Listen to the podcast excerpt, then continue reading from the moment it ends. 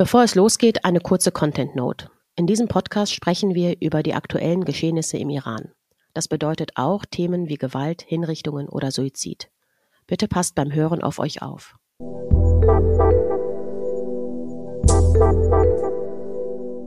Hallo und willkommen zum Iran-Update. Heute mit Gilda, wie fast immer. Und äh, wir haben aber heute noch eine wunderbare Gästin da, und zwar Mariam Klaren. Schön, dass du da bist. Willkommen, Mariam. Danke für die Einladung.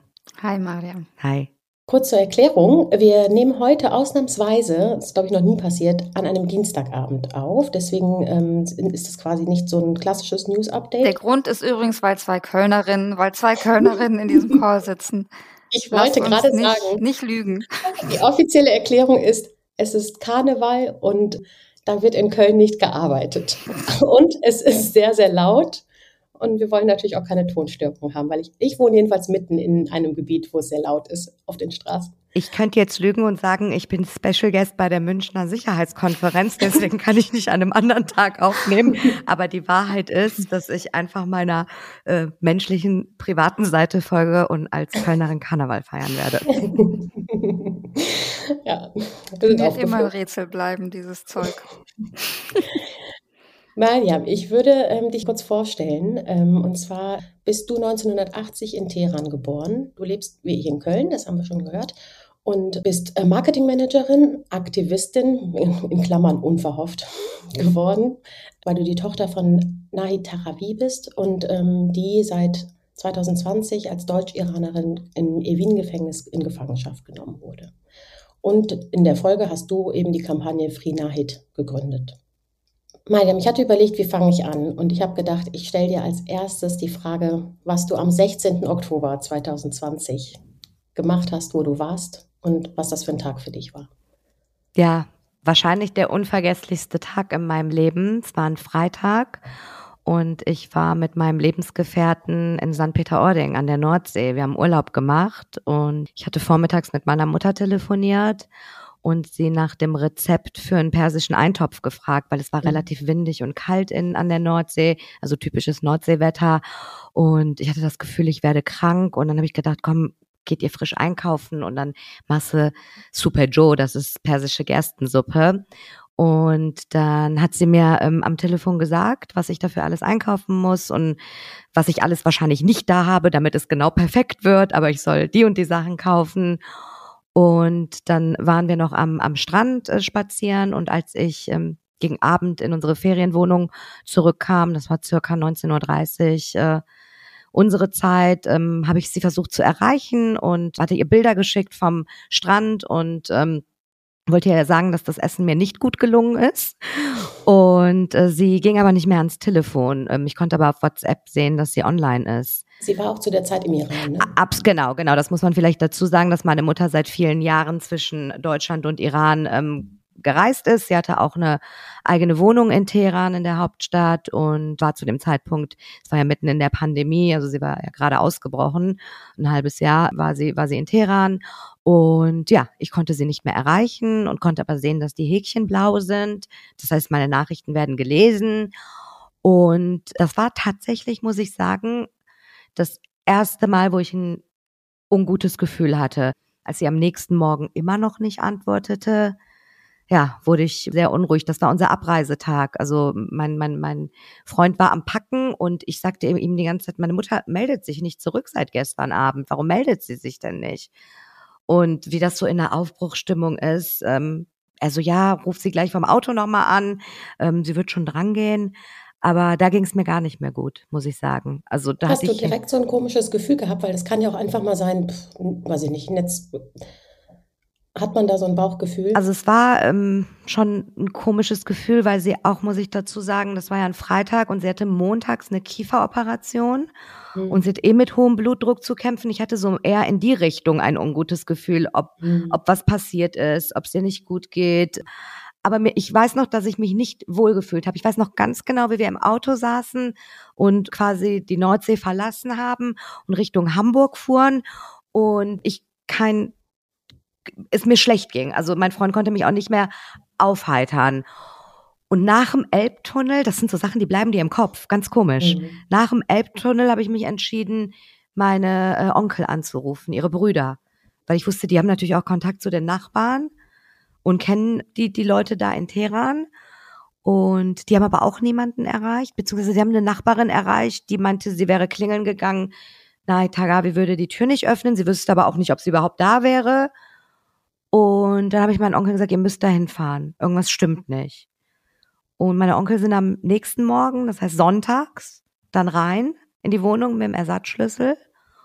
Und das war wie ein Schlachtfeld. Ich habe auch die Bilder später bekommen. Die Teppiche waren vom Boden gerissen, die Matratze war aufge, ähm, aufgeschnitten, Bücher lagen überall auf dem Boden verteilt. Sie haben auch festgestellt, dass ihre, ihr Laptop nicht da ist, also ihr Computer nicht da ist, die Schublade, wo normalerweise ihre Wertsachen, ihr deutscher Pass, ihre ähm, deutsche Urkunde und so liegen, war komplett leer.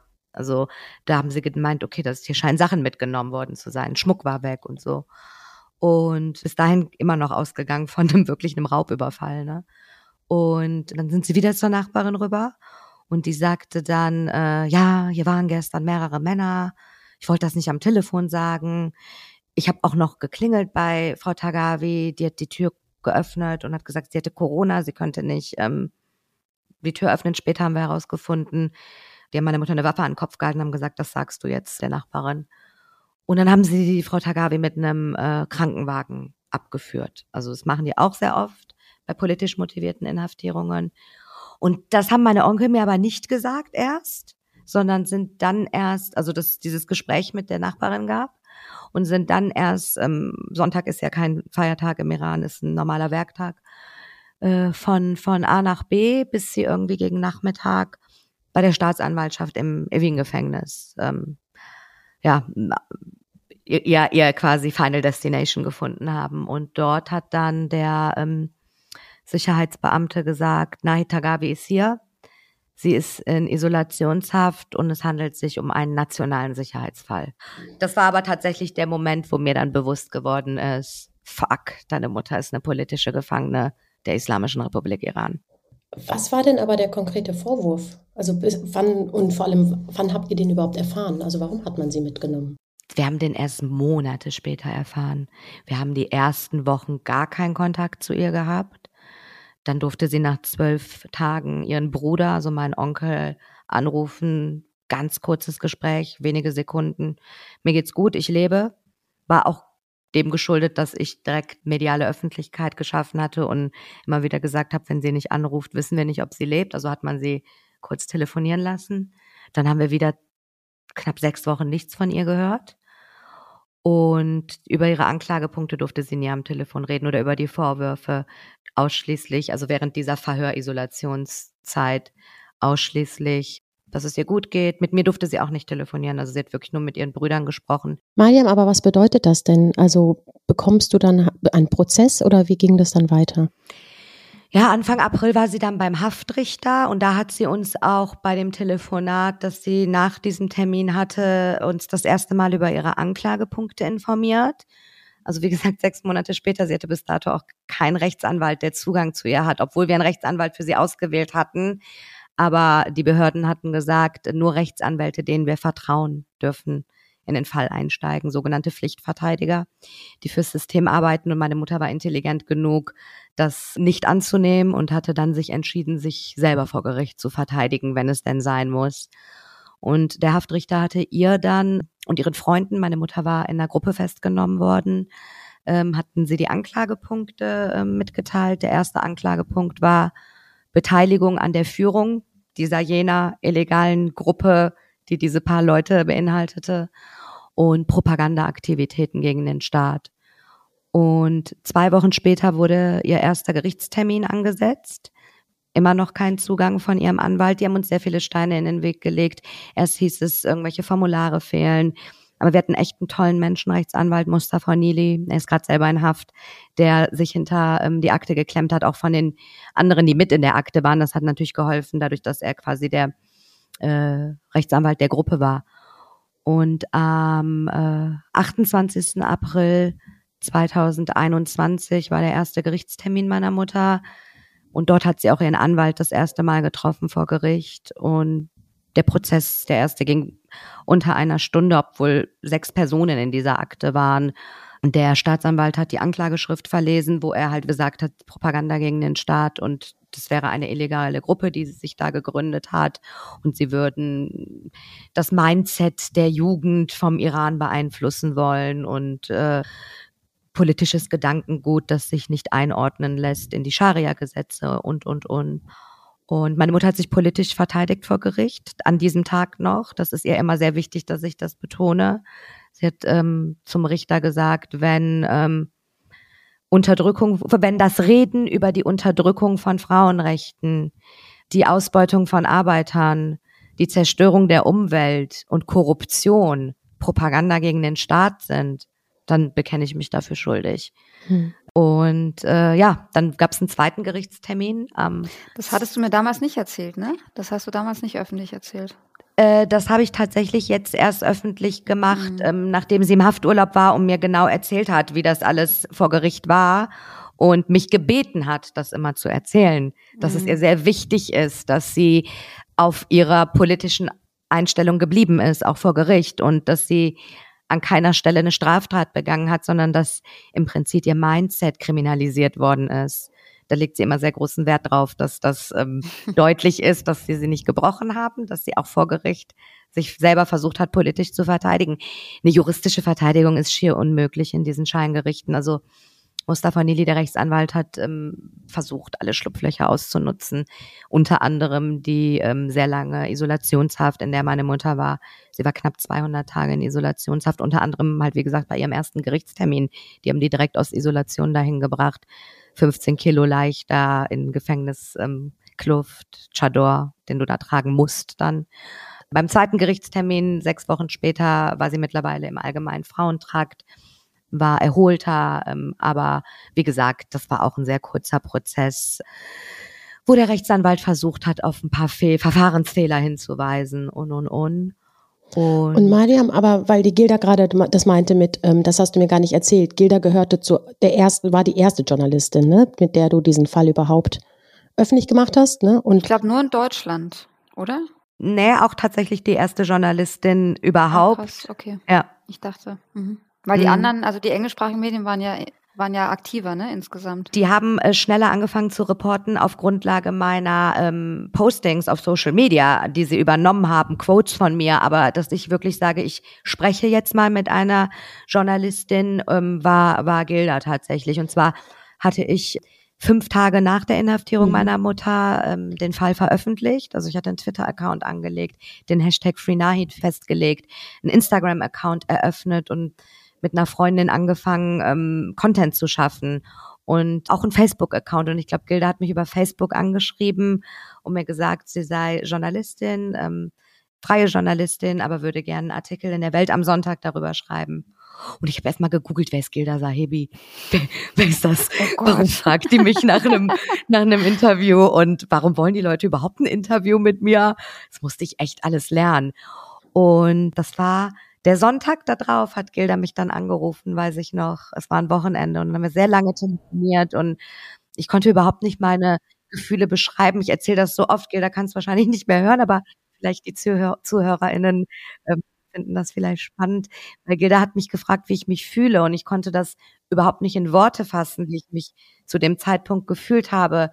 Und Gilda ähm, sagte dann, du bist im Krisenmodus, nicht wahr? Genau, das trifft es Absolut. Mhm. Und ich quote das bis heute. 800, 900 Tage später immer noch, dass ich sage, ich bin immer noch in diesem Krisenmodus. Ich habe nur sehr gut gelernt, mit diesem Krisenmodus umzugehen und ähm, das Beste daraus zu machen, ähm, nicht nur für meine Mutter, sondern für alle politischen Gefangenen im Iran. Aber ja, Gildas Artikel hat dann auch dazu geführt, dass das so eine Welle geschlagen hat, weil dann fingen auch die persischen Exilmedien wie BBC Farsi und Iran International Voice of America haben dann immer die Quotes aus Gildas Artikel genommen und ähm, den, den immer wieder verwendet. Also es war so der Durchbruchsartikel, würde ich sagen, woraufhin der Fall dann ähm, sehr schnell sehr bekannt geworden ist. Du bist ja sehr schnell öffentlich gegangen. Wo kam mhm. dieser Impuls her für dich? Also woher, mhm. wie, wie kam das dazu? Also ich muss dazu sagen, es ist jetzt nicht so, dass ich nicht aus einer politisierten Familie komme. Meine Mutter war schon in den 70er Jahren eine politische Aktivistin. Sie hat in Italien studiert. Sie gehörte der studentischen iranischen Vereinigung Konföderation an. Und ihr Mindset hat sich nie verändert. Also sie kommt so aus dem linken Spektrum. In der iranischen Diaspora gibt es ja verschiedene politische Strömungen. Meine Mutter kommt aus dem linken Spektrum, hat die letzten 40 Jahre weiterhin sich sehr dafür interessiert, darüber gesprochen, ihre Meinung auch geäußert. Und als Jugendliche und als Kind hatte ich viel mitbekommen. Also ich kann mich noch genau an die Szene erinnern. Da war ich acht Jahre alt, als die Nachricht kam, dass Massaker an den politischen Gefangenen in den Gefängnissen gerade stattfindet. Ich vergesse nie, wie meine Mutter in unserem Wohnzimmer, in meinem Kinderhaus, wo ich aufgewachsen bin, saß und bitterlich geweint hat und gesagt hat, die bringen gerade eine ganze Generation um. Sowas prägt dich. Ich glaube, jede äh, jeder ähm, Mensch mit iranischem Ursprung und Wurzeln, genau wie ihr beide auch, die hier aufgewachsen sind, kommen in irgendeiner Form aus einer Familie, die irgendwie in irgendeiner Form mit der Islamischen Republik Iran zu tun hatte oder eine Repression erlebt hat. So war es bei uns auch. Daher, um deine Frage zu beantworten, der Impuls war direkt da, weil ich dachte, okay, wir reden von der Islamischen Republik Iran, totalitäres, faschistisches, theokratisches Regime und deine Mutter ist eine Gegnerin und hat politische Ansichten. Das so nebeneinander gestellt und wie kannst du sie bestmöglich schützen, war für mich ganz klar ich muss ihr Öffentlichkeit geben. Ihr Name darf nicht in Vergessenheit geraten. Allerdings auf, auch auf Anraten direkt die erste NGO, die mit mir ähm, da aktiv wurde, war die Internationale Gesellschaft für Menschenrechte und auch auf deren Anraten, ich solle öffentlich gehen. Und ehrlich gesagt, das erste Telefonat mit dem Auswärtigen Amt hat mir so wenig Hoffnung gemacht und das war so ernüchternd und schrecklich, schrecklich. Also mein Freund, ich saß genau hier, wo ich gerade sitze. Mein Freund war es neben mir und hat mir immer auf den Zettel geschrieben, was ich die fragen soll. Und es war schockierend. Ja, schwierig. Die Islamische Republik Iran erkennt die doppelte Staatsangehörigkeit nicht an. Also da war nicht ein bisschen Empathie oder irgendwie Betreuung da. Das hat sich heute sehr geändert, muss ich sagen. Wir, ähm, ich glaube, sie haben mich auch zu schätzen gelernt und gesehen, dass ich nicht irgendeine kleine Maus aus Köln bin, die nicht weiß, was sie machen muss, ohne mich jetzt selber loben zu wollen. Aber ich glaube, das haben sie dann erkannt, dass da einfach so das nicht geht. Aber das erste Gespräch, ich habe gedacht, die naiverweise, die klären das binnen weniger Tage. Sie ist doch deutsche Staatsbürgerin. Das, das wird doch jetzt jemand klären. Als sie mich aber fragten nach der Personalausweisnummer meiner Mutter und an welchem Tag sie eingebürgert worden ist in Deutschland, war so, wow was ist das für eine Frage? Ich habe dann beim das von ihren Eltern, die verschleppt wurden. so und der Personalausweis von ihr, witzigerweise hatte ich den als Foto, weil ich irgendwann mal ein Jahr vorher, als sie hier war oder ein Dreivierteljahr, weiß ich noch, habe ich dann gefunden, nur wann sie denn eingebürgert worden ist. Und dann habe ich gedacht, findet ihr das doch heraus? Ihr seid doch äh, die, die Regierung. Und ihr die Regierung. ja. Und dann habe ich, es war, es war echt übel. Dann habe ich beim Einwohnermeldeamt angerufen und dann haben die mir gesagt, da war eine Frau dran, die so, das ist Datenschutz. Ich kann Ihnen das nicht sagen. Und dann habe ich gesagt, meine Mutter ist eine politische Gefangene der Islamischen Republik Iran ich brauche jetzt Ihre Hilfe. Und ich werde das, dieses Gespräch nie vergessen. Da hat die nur zu mir gesagt, 15. April 2001 und aufgelegt. Die hat es jetzt gemacht. Wow. Jetzt God gemacht. bless her. Really. Und da habe ich, ich habe noch später zu meinem Freund gesagt, es gibt so viele gute Menschen. Auch mhm. heute noch kann ich immer sagen, wie viele tolle Menschen mir auf diesem Weg begegnet sind und mich begleiten. Sogar mein Kontaktbeamter beim Auswärtigen Amt mittlerweile, der ist dann Anfangs war es jemand anders, aber mittlerweile habe ich jemanden, das ist ganz komisch. Man baut irgendwann auch eine Beziehung zueinander auf, wenn du irgendwie über zwei Jahre mindestens einmal die Woche sehr lange telefonierst. Ist ja auch wie eine Patenschaft fast so ein bisschen. Äh, ja, ja, also mhm. ähm, er kennt natürlich den Fall in- und auswendig und es waren auch teilweise sehr aufregende Tage, die wir hatten, als die Gerichtstermine meiner Mutter waren. Die deutsche Botschaft ist dann dahin, wurden natürlich nicht in den Gerichtssaal gelassen, durften aber mit dem Richter sprechen. Alles Themen, die der Öffentlichkeit geschuldet sind. Der Richter wollte nicht ich habe es letzte Woche schon mal erzählt, Gilda war live dabei, aber ich wiederhole es nochmal, dass meine Mutter den Gerichtssaal betreten hat am 28. April 2021 Gerichtstermin, die saßen zu sechs, waren sie angeklagt und hatten sich noch nicht vorgestellt. Und der Richter guckte hoch, guckte meine Mutter in die Augen und sagte, Sie sind Neid Tagavi, nicht wahr? Und sie so, ja. Sagt er, da ist ja meine berühmte Gefangene. Die deutsche Botschaft steht vor der Tür. Tausende erwarten ihre Freilassung. Ihre Tochter hat ganz schön viel Lärm gemacht. Alle Augen sind auf meinen Gerichtssaal gerichtet. Es war, meine Mutter kam da gerade aus der Isolationshaft. Nach sechs, sieben Monaten. Das war natürlich hm. ein größte Kompliment, was man kriegen kann. Ich muss dazu sagen, ich hatte ähm, den die zwei Tage vor ihrem Gerichtstermin wollte ich nochmal richtig Lärm machen und hatte alle Bundestagsabgeordneten, die mir bis dato geholfen hatten, gebeten, Tweets abzusetzen, dass sie gerade jetzt besonders Richtung Iran gucken. Also hatte dann von der CDU jemand, von der FDP, von der SPD und ähm, von, von den äh, Grünen, also von, von den vier Parteien, alle Tweets abgesetzt und dann aber auch so Omid Nuripur, Bijanjir Sarai, also die, die ähm, relativ bekannten äh, Politiker ähm, der Parteien. Und darüber hatten dann die Medien berichtet. Deutsche Politiker schauen Richtung Teheran. Ja, das hat den Richter natürlich ein bisschen nervös dann gemacht und ähm, hat mir immer wieder gezeigt, dass das alles richtig war. Nichtsdestotrotz, da versuche ich auch immer transparent zu sein.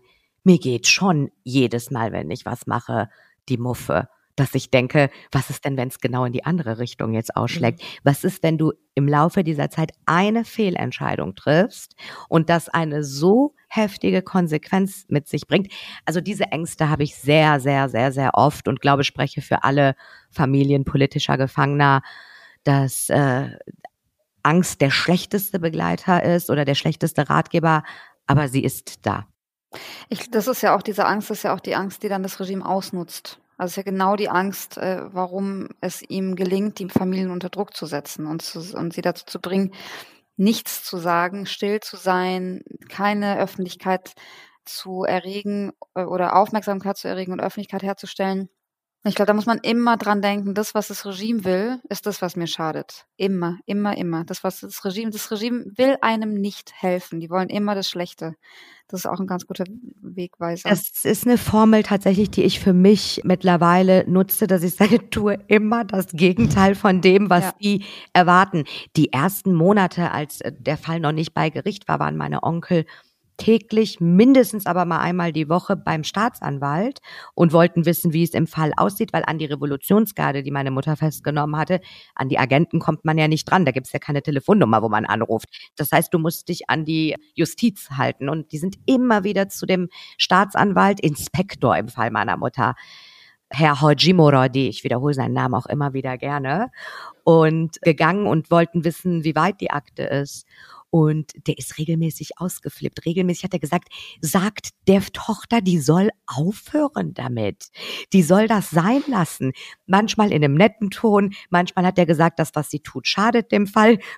Manchmal hat er gesagt, sie wäre unerzogen, wer mich überhaupt erzogen hätte, dass ich ja so viel Quatsch von mir geben würde. Aber ich fand es interessant, dass der jedes Mal bei jedem Gespräch ähm, gesagt hat, könnt ihr, sagt ihr, sie soll da mich aufhören. Und meine Onkel haben immer zu mir gesagt, sie haben immer dem, dem Staatsanwalt haben sie immer gesagt, wir haben keine Kontrolle über dieses Mädchen, die lebt in Deutschland, die ist da ähm, äh, ja akklimatisiert. Das ist ja nicht wie hier, dass wir ihr sagen können, hör auf damit. Aber die haben mir auch immer wieder gesagt, mach weiter, Mariam. Das stört die total. Wir spielen hier die Good Cops und und gehen immer wieder dahin und du musst da diese Bad Cop Rolle einnehmen. Das war genau richtig. Mariam, was ist denn aber jetzt der aktuelle Stand? Also wir haben ja Jetzt vor kurzem, vor ein paar Tagen war ja das Jubiläum der Islamischen Republik, 44 Jahre. In dem Zuge lassen sie mehrere Leute immer wieder frei.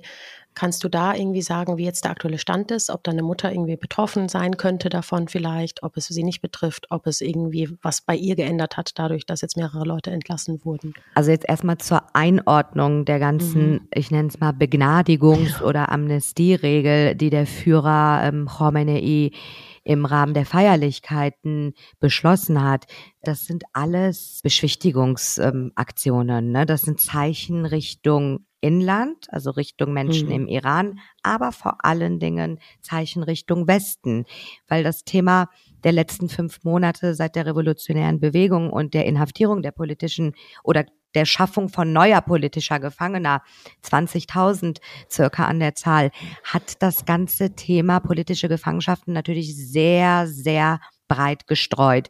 Wir haben in Deutschland das politische Patenschaftsprogramm, das ganz tolle Aktivistinnen ins Leben gerufen haben. Wir haben äh, Radiam ist dabei, nur Konferenzhinweis. genau. Aber man muss dazu sagen, die IGFM macht seit Jahren politische Patenschaften.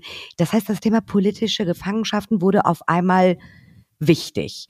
Dann trotz all der Repressalien, der Tötungen auf den Straßen, der politischen Inhaftierungen, der Hinrichtungen, die wir ja auch gesehen haben, der ganzen Solidarität in der iranischen Diaspora, aber auch auf internationaler Solidaritätsebene, wo sich die internationale Gemeinschaft mit den Menschen im Iran solidarisiert hat, hat natürlich dazu geführt, dass das Regime unter Druck gerät. Und was macht man, um Druck rauszunehmen. Man muss irgendwas auf den Tisch legen, um die beide Seiten, und damit meine ich den Westen und im Land die Menschen zu beruhigen. Und das macht man, indem man so eine Begnadigungsregel aufsetzt, wo es mehrere ähm, Voraussetzungen gibt, die du erfüllen musst, damit du unter diese Amnestie-Regel fällst. Meine Mutter erfüllt die Voraussetzungen. Sie ist natürlich nicht frei. Und ich war letzte Woche in Berlin äh, abends mit Gilda essen und da haben wir genau darüber gesprochen. Und Gilda hat direkt einen richtig guten Satz gesagt. Ich hoffe, ich darf den hier zitieren, weil andere am Tisch fragten, wird deine Mutter vielleicht auch freigelassen? Ja. Und Gilda sagte sofort spontan, dafür ist sie viel zu wertvoll. Und ich glaube, das ist genau der Punkt. Meine Mutter ist Doppelstarterin. Ähm, sie kann wunderbar mhm. als Faustpfand eingesetzt werden.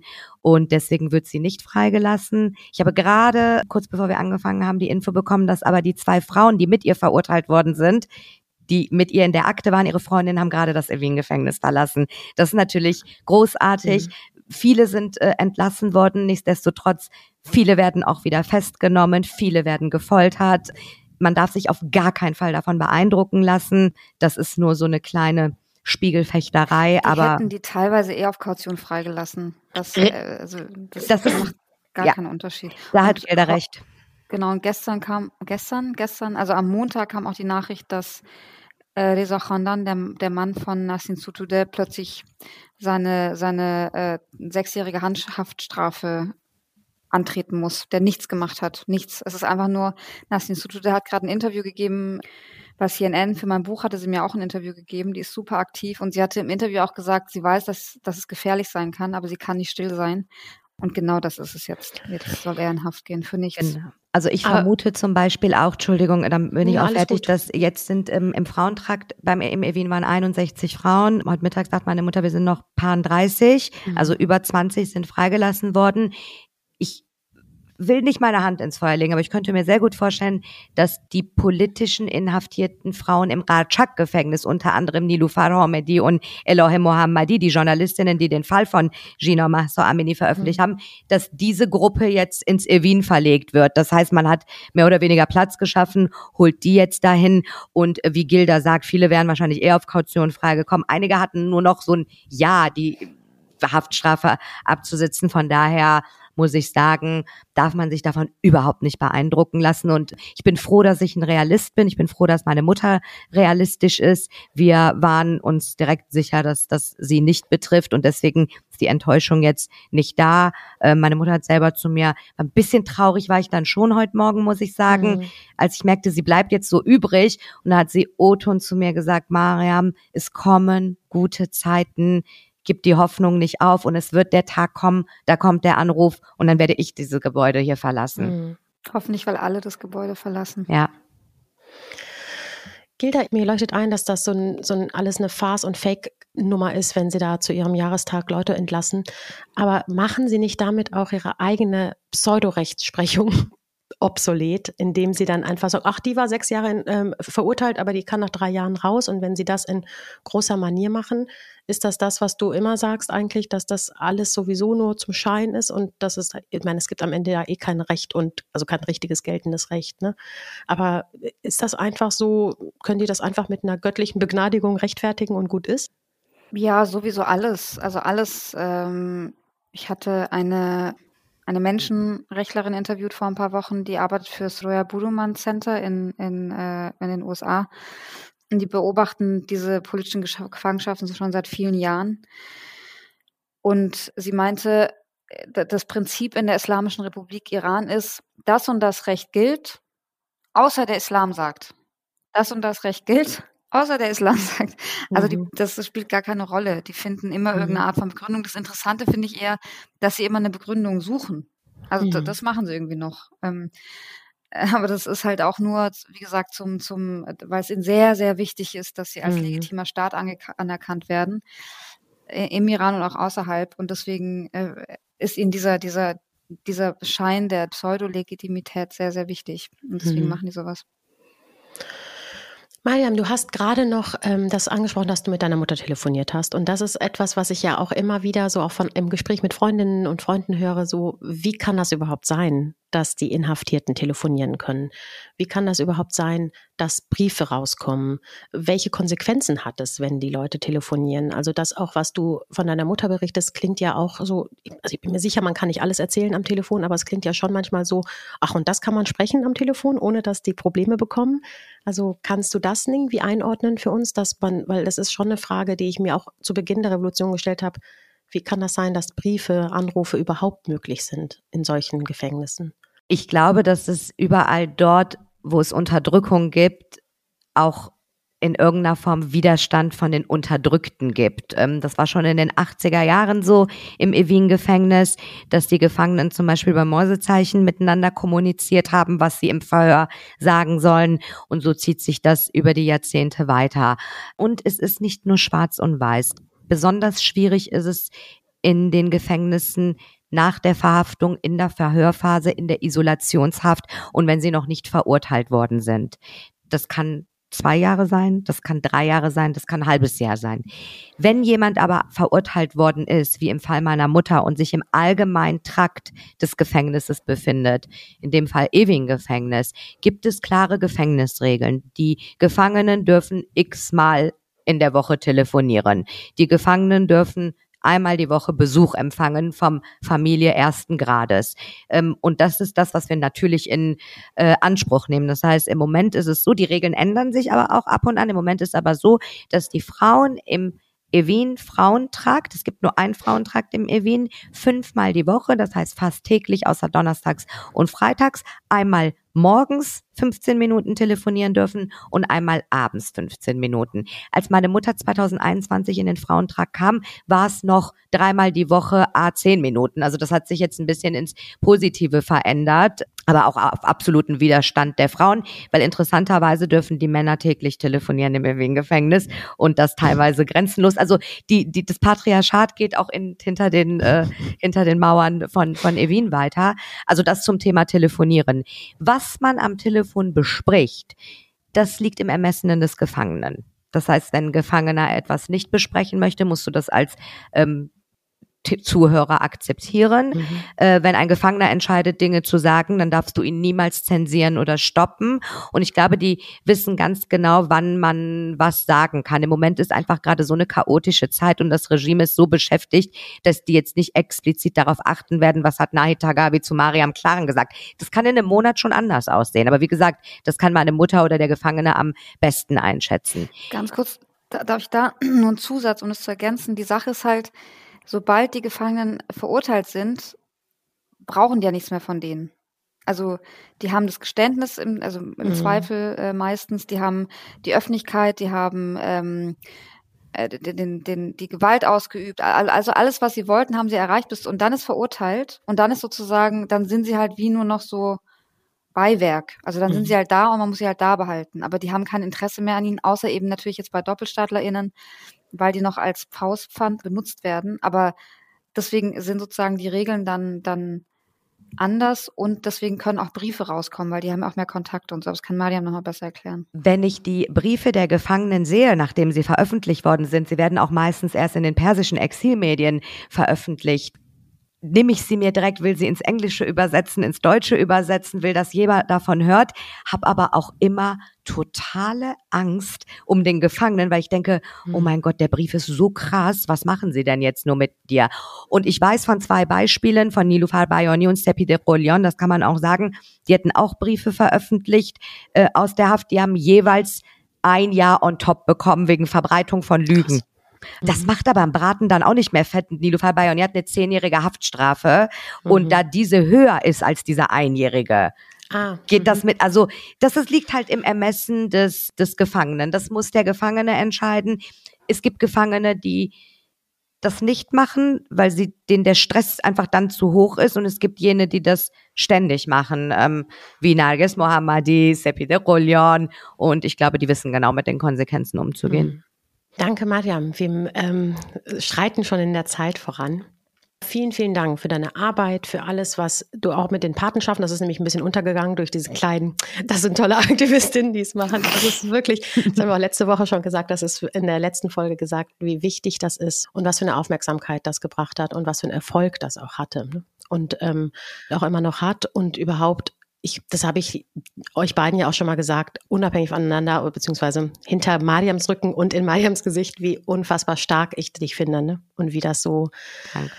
ja, wie man seit zweieinhalb Jahren, weil ich, ich erinnere mich total, als es öffentlich wurde und ich weiß, dass das im Oktober war damals und ich habe gedacht, so, habe das immer nur verfolgt und das ist jetzt total interessant und schön, dich kennenzulernen und zu sehen, wie viel Herz und wie viel Kraft du dahinter hast und da reinsteckst. Das ist wirklich Gold wert. Sehr viel Mitgefühl für Leute, die in der gleichen Lage ja, sind. total. Danke euch, aber ich kann auch wirklich immer wieder nur betonen, das ist, weil so tolle WegbegleiterInnen mhm.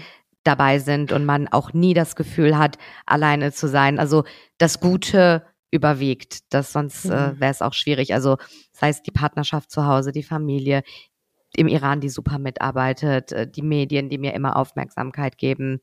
Von daher danke an euch vor allen Dingen. Also ähm, diese Folge ist ja eigentlich ähm, sehr, also wir wollten in dieser Folge nur über dich eigentlich sprechen, Mariam, aber damit es noch einen ganz kleinen Ausklang gibt, weil diese Wo am Freitag war das, ne, am Freitag noch eine größere Sache passiert ist und wir das nicht unterschlagen wollen, möchte ich gerne die Zusammenkunft der Exilopposition mit euch kurz noch anreißen. Und zwar kam am Freitag die Silvestertruppe quasi zusammen, die sich in Georgetown in der Uni getroffen hat und ein Live-Panel gegeben hat und quasi vorgestellt hat, wie die weiter vorgehen möchten. Und Gilda, bezüglich unserer Fake News-Folge, wo wir gesagt haben, man kann es nicht jetzt noch nicht Koalition nennen und so, ne, wo wir mit Mina Choni drüber gesprochen haben, hatte ich so den Eindruck, hm, geht das jetzt schon langsam vielleicht in die Richtung. Vielleicht kannst du das kurz einordnen und sagen, was da so die Hauptpunkte waren, die die besprochen haben. Also live vor Ort waren Hamid Ismailian, Masi Al-Nejad, Reza Pahlavi und äh, Nazanin Boniadi. Und per Videobotschaft, das war von Shirin Ebadi, ähm, von dem kurdischen Vertreter dessen Muhtadi. Muhtadi und ähm, Golshifte Farahani im Namen von ihr und Ali Karemi. So, die waren in Botschaften und die anderen vier waren live. Genau, also ich musste mir auch die Zeit nehmen, das anzugucken. So auch so echt so, wo Leute auf Twitter schreiben, wieso sagst du denn nichts dazu? Und ich so, also hör mal, das ist zwei Stunden Video. Kannst du mir Zeit geben, das anzugucken? Und jedenfalls habe ich über das Wochenende mir das angeschaut, so stückchenweise. Und war dann echt, weil ich vorher weil deutsche Medien berichten ja nicht über sowas, ne? Also es gab ja keinen Artikel, den ich hätte lesen können oder so. Von da war ich sehr, äh, bin ich sehr bland da reingegangen. Nomina Khani hatte ein bisschen was getwittert dazu, so die, so die Stoßrichtung kannte ich also schon. Und muss dann echt sagen, dass ich äh, mit Minute, von Minute zu Minute begeisterter war, teilweise auch super emotional, weil äh, da, da, also also super emotional, aber halt schon so berührt, weil das einfach, also vor allem massiv merkt man immer wieder, kann einfach echt gut sprechen. Die ist einfach wirklich, wirklich eine sehr gute Rednerin. Das merkt man in der englischen Übersetzung gar nicht so, mhm. aber wenn man sie, sie äh, Persisch sprechen hat, ist man echt so, wow. Weil doch viel mehr dort gesagt wurde, als ich es mir überhaupt hätte vorstellen können. Also, dass es wirklich eine offizielle Charta geben soll, die bis Ende Februar, also äh, veröffentlicht werden soll. Das, das schien mir so, als ob sie sehr, sehr intensiv gerade daran schreiben und äh, basteln und Sie haben auch ganz deutlich gesagt, was Sie dort hinschreiben, ist nicht von Ihnen, sondern immer in Rücksprache mit den Menschen im Iran. Also Sie haben ganz oft deutlich gemacht, das sind gerade nicht unsere ähm, Aussagen oder unsere mhm. Wünsche oder was auch immer, sondern immer, immer aus dem Iran, äh, also immer wieder sich auf Sie bezogen. Auch in Bezug auf, ähm, dass Sie keine ähm, überhaupt nicht bestimmen wollen, was passiert, was das politische System sein soll, wenn dieses Regime stürzt, dass es, dass es gar nicht um sie geht, sondern dass es dann äh, auch das eine Entscheidung der Menschen im Iran sein soll, im Parlament, äh, es soll im Parlament geben, dass es dann sozusagen entscheidet, was da passiert.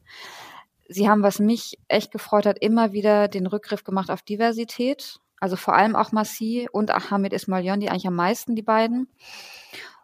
Und äh, Reza Pahlavi hat sogar darüber gesprochen, was mich überrascht hat, muss ich sagen, weil äh, das hat man von ihm eigentlich gar nicht gehört bisher. Er war jetzt nicht so aktiv wie jetzt zum Beispiel Massi äh, äh, und, und Hamid Ismailion. Und gleichzeitig hat er die Bedeutung trotzdem auch hervorgehoben und dass alle beteiligt sein sollen, dass er keine geschlossenen Türen gibt und so weiter. Und das wurde dann auch so konkret zu, dass gesichert sein muss, wenn das Regime gestürzt ist, wie hält man die Krankenhäuser am Laufen, wie hält man die Schulen am Laufen, dass es da sozusagen kein, kein Vakuum gibt. Und dass sie auch immer wieder gesagt haben, wir sind die AnsprechpartnerInnen für westliche Regierungen, nicht das Regime. Also dass sie wirklich ganz klar sagen und das das zeigt sich auch darin, dass Masih Alinejad und Reza Pahlavi jetzt am Wochenende in, der, in München sind bei der Sicherheitskonferenz, dass sie ganz klar gesagt haben, wenn ihr jetzt also an die westlichen Regierungen, wenn ihr weiter mit dem Regime sprecht, ihr steht auf der falschen Seite der Geschichte. Es ist Zeit, mit uns zu sprechen. Das haben sie auch wirklich ganz klar gemacht. Und das heißt für mich eigentlich, dass sie wirklich genau die Koalition sind, die sich viele Menschen im Iran auch wünschen. Und dass sie auch immer wieder gesagt haben, es ist egal, unsere Differenzen sind egal, weil unsere unsere äh, Forderungen und Differenzen keine Rolle spielen, weil es letztendlich immer danach dann die Menschen im Iran sind. Und das fand ich wichtig, äh, weil vor allem dieser Pahlavi einfach in der Kritik steht, weil er eben also äh, sehr nationalistische Töne immer von sich gibt. Also er ist auf jeden Fall in dieser Runde der, der, der am weitesten rechts steht. Also ich glaube, da macht er auch, mhm. macht er auch kein Geheimnis draus. Und gleichzeitig hat das natürlich auch seine Berechtigung. Und äh, ich bin sehr gespannt auf diese, diese Charter, die da rauskommen soll Ende Februar. Und ich glaube, das ist aber ein sehr, sehr wichtiger Schritt. Ich habe mit einer Freundin im Iran gesprochen. Sie meinte, sie hat geweint die ganze Zeit, während sie mhm. zugehört hat, weil einfach, weil es genau dieses vor allem sich positionieren als AnsprechpartnerInnen für, für westliche Regierungen extrem wichtig ist und wirklich so immer wieder der Appell, dieses Regime wird stürzen, immer wieder, dieses Regime wird stürzen, es wird stürzen und das ist genau die, die Sicherheit, die die Menschen im Iran, glaube ich, brauchen. Und die Sicherheit, in Anführungsstrichen, werden, die werden es nicht so empfinden, aber die auch Regierungen im Ausland brauchen, um endlich zu verstehen, dass das ein Prozess ist, der nicht mehr rückkehrbar ist. Dass am Ende mhm. dieses Prozesses des, der Sturz des Regimes steht, wie lange auch immer das dauert. Und ich fand auch gut, dass Marci Alinejad äh, über die LGBTIQ-Community gesprochen hat, dass sie gesagt hat, dass äh, sie hatte so einen Regenbogen an, an Stecker ähm, und dass der sie äh, repräsentiert und auch Kian Pierre Falak, der Zehnjährige, mhm. der gestorben, der getötet wurde. Also es war tatsächlich sehr viel positiver, als ich, ich mir das je erhoffen, hätte erhoffen können, ja. Mariam, hast du das äh, ähnlich gesehen oder schaust du da nochmal mit einem anderen Blick drauf? Äh, ich habe es natürlich auch verfolgt. Ich habe äh, es äh, am Freitag live geschaut, auch absichtlich auf Persisch, damit man so den O-Ton hat. Ich stimme Gilda absolut zu. Masi Alinejad ist eine wirklich großartige Rednerin, sowohl in ihrer Tonalität, wie sie mhm. die Sachen rüberbringt, aber auch inhaltlich. Also Massi vergisst nie, Diversität reinzubringen. Mhm. Und ich nehme es ja auch ab. Das muss ich sagen. Also das kannst du nicht über so viele Jahre so spielen. Ähm, das, das, ich erwische mich auch oft dabei, dass ich ihr genau zuhöre, um zu lernen, wie man auf Persisch etwas mit Leidenschaft rüberbringt. Was mich tatsächlich ein wenig stört, ist, Gilda hat ja gerade schon gesagt, natürlich muss jede Strömung vertreten sein und Reza Pahlavi ist wahrscheinlich am rechteren Rand dieser Strömung, die es auch geben muss. Was mir Sorge bereitet, er hat so eine große Anhängerschaft und Followerschaft, ich wünschte, der rechte Part wäre nicht der größte Part. Und das mhm. ist etwas, was ich noch so ein bisschen kritisch entgegensehe, ähm, dass mir die Inhalte, was seine Followerschaft von sich gibt, nicht gefallen. Und bei ihm auch viele Punkte da sind, die einfach sich nicht mit dem, was meine Überzeugung ist, über einbringen lassen. Deswegen, ich würde tatsächlich eher gespannt in Richtung Charter schauen wollen mhm. und gucken wollen, was da für konkrete Vorschläge sind. Und von, von dieser Gruppe, das meine ich gar nicht despektierlich, ist für mich sowieso eher Massi, Reza Pahlavi und vielleicht noch Ahmed Esmail Shirin Ebadi, die politisch meines Erachtens auch das Know-how und die Erfahrung haben. Das andere finde ich super, gar keine Frage, wie Norsanin, Gulshifte und Ali Karimi sich natürlich da einbringen. Und, ähm, und natürlich, wichtig, ja. genau, ab, entschuldigt das. Und das ist auch eigentlich doof, dass er ständig vergessen wird beim, beim Erwähnen, weil er soll ja eigentlich die ähm, kurdische äh, Bevölkerung. Und es war auch wichtig, dass er Jinjian Azadi gesagt hat. Genau. Man ja. muss jetzt ehrlich gesagt so ein bisschen schauen. Man muss auch schauen, wie die westlichen Regierungen darauf reagieren.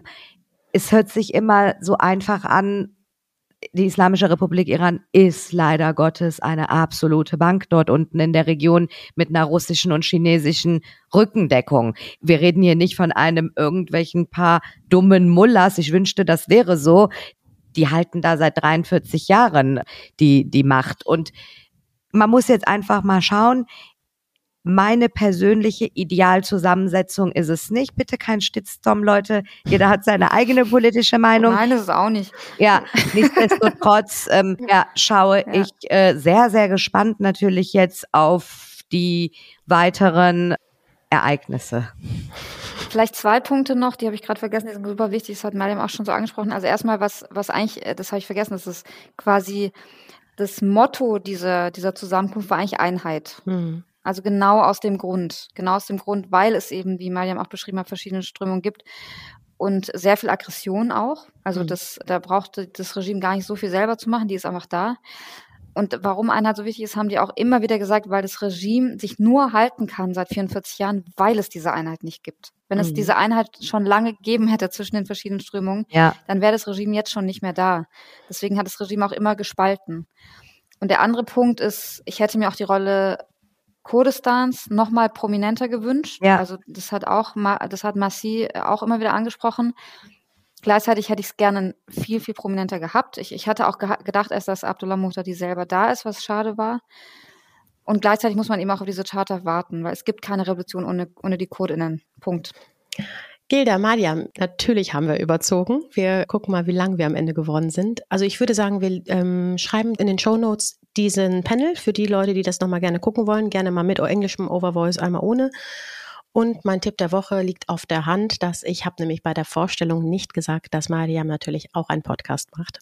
Und, ähm, und das, was wir hier gemacht haben heute, war wirklich ein Bruchteil von dem, was Mariam weiß, was Mariam äh, für Geschichten zu erzählen hat. Also ich persönlich ertrage manchmal einige Folgen gar nicht mal so, mal locker eben, weil die wirklich, wirklich unfassbare Geschichten erzählen. Politische Gefangene heißt der Podcast, Mariam, richtig? Ja. Ähm, der ist immer live auf Instagram. Ne? Du machst es mit Daniela Sepia zusammen. Das wird immer live, glaube ich, Donnerstagabends live, im Insta-Live ausgestrahlt und danach, wo Genau, freitags ist es dann äh, online. Hört gerne rein. Ja, wirklich sehr, sehr, sehr, sehr empfehlenswert. Vielen Dank, dass du da warst. Vielen Dank, dass du da bist. Wie immer, Gilda. Vielen Dank dir sowieso. Vielen, vielen Dank, Mariam. Danke. Ich danke euch. Merci.